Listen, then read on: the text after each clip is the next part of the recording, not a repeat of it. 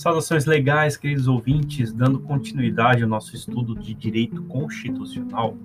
Estamos nos conceitos iniciais, nos sentidos históricos, e vamos observar agora as concepções de Constituição.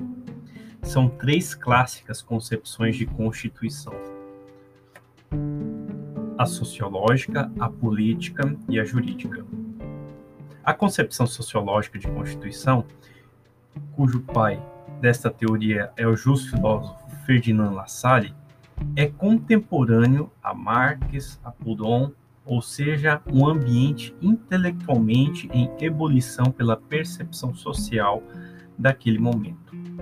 A concepção social conclui que deve existir uma confluência ou o estabelecimento de uma harmonia entre verdadeiros poderes da sociedade forças políticas, forças econômicas e religiosas.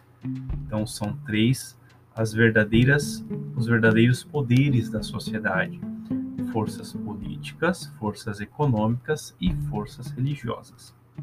Para La Salle, se a Constituição não perfizer essa confluência ou harmonia das forças reais de poder, ela será somente uma folha de papel, ou seja, é necessário que haja uma percepção das reais forças de poder que movem o Estado.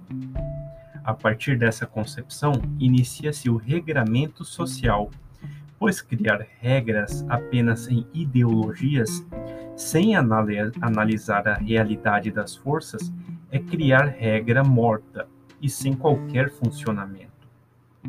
É possível analisar que o Estado funciona absorvendo a realidade sociológica e, dessa forma, revelá-la em um documento escrito organiza a confluência de poderes. É a Constituição quem deve perceber quais são as forças verdadeiramente relevantes do Estado. Dessa forma, a Constituição que percebe as verdadeiras forças da sociedade vai estabelecer como o Estado verdadeiramente é e como deveria realmente ser. Na concepção política, esta que é uma concepção criada por Carl Smith, o, nazif... o nazífilo, perdão, teórico jurídico nazista, manteve a coerência de suas ideias do nascer ao morrer. A concepção política é uma concepção política, mas uma política genuína, aquela voltada para a boa escolha à sociedade, presidida pelo interesse público. Mas o que é uma decisão política? Decisão política fundamental é aquela em que o poder constituinte toma ao ser exercido como o é como Estado será, decisões tomadas no início da vida do Estado que comprometem toda a sua vida jurídica. Em 1987, a Assembleia Nacional Constituinte, convocada pelo presidente José Sarney aqui no Brasil, teve a função de tomar as decisões políticas fundamentais. Definiu, por exemplo, quem são os brasileiros, é o caso do artigo 12, incisos 1 e 2 da Constituição. Outra decisão política fundamental foi a de que, se seríamos um Estado social ou um Estado liberal, a relevância observada é pela assistência social. Logo, há uma escolha pelo Estado social, como a gente pode bem observar no artigo 213, inciso 5 da Constituição. Mas o Brasil adota sempre uma posição complacente, nesse sentido ambivalente.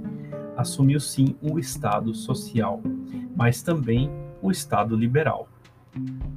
E como se observam os princípios da ordem econômica, por exemplo? Schmidt ainda criou a ideia de normas constitucionais e leis constitucionais. Uma refere-se às normas materialmente constitucionais e a outra as normas formalmente constitucionais. Decisões políticas são normas constitucionais ou materialmente constitucionais. formam o seu bojo e devem estar na Constituição. Há assuntos na Constituição que não formam decisões políticas, são normas apenas expressas em seu interior e atribuem-se o aspecto constitucional. É o caso do artigo 242, parágrafo 2 da Constituição, que fala lá do Colégio Dom Pedro. Por fim, concepção jurídica de Constituição. Esta concebida por Hans Kelsen, sua iniciativa é de conferir certa dignidade científica ao estudo do direito. Apesar de sua tentativa, Kelsen não afirmou se o direito era ou não ciência. Nessa concepção, o jus filósofo criou o princípio da hierarquia das normas, esta originada de uma superestrutura dos direitos, em que as normas são hierárquicas e iniciando-se pela norma hipotética Grannor, uma abstração da norma ideal, mas que iniciava a ideia para a Constituição. O ordenamento jurídico baseia-se numa norma superior para ter validade. Assim, a norma hipotética é que dá validade à Constituição. Para Kelsen, o legislador é influenciado pela moral.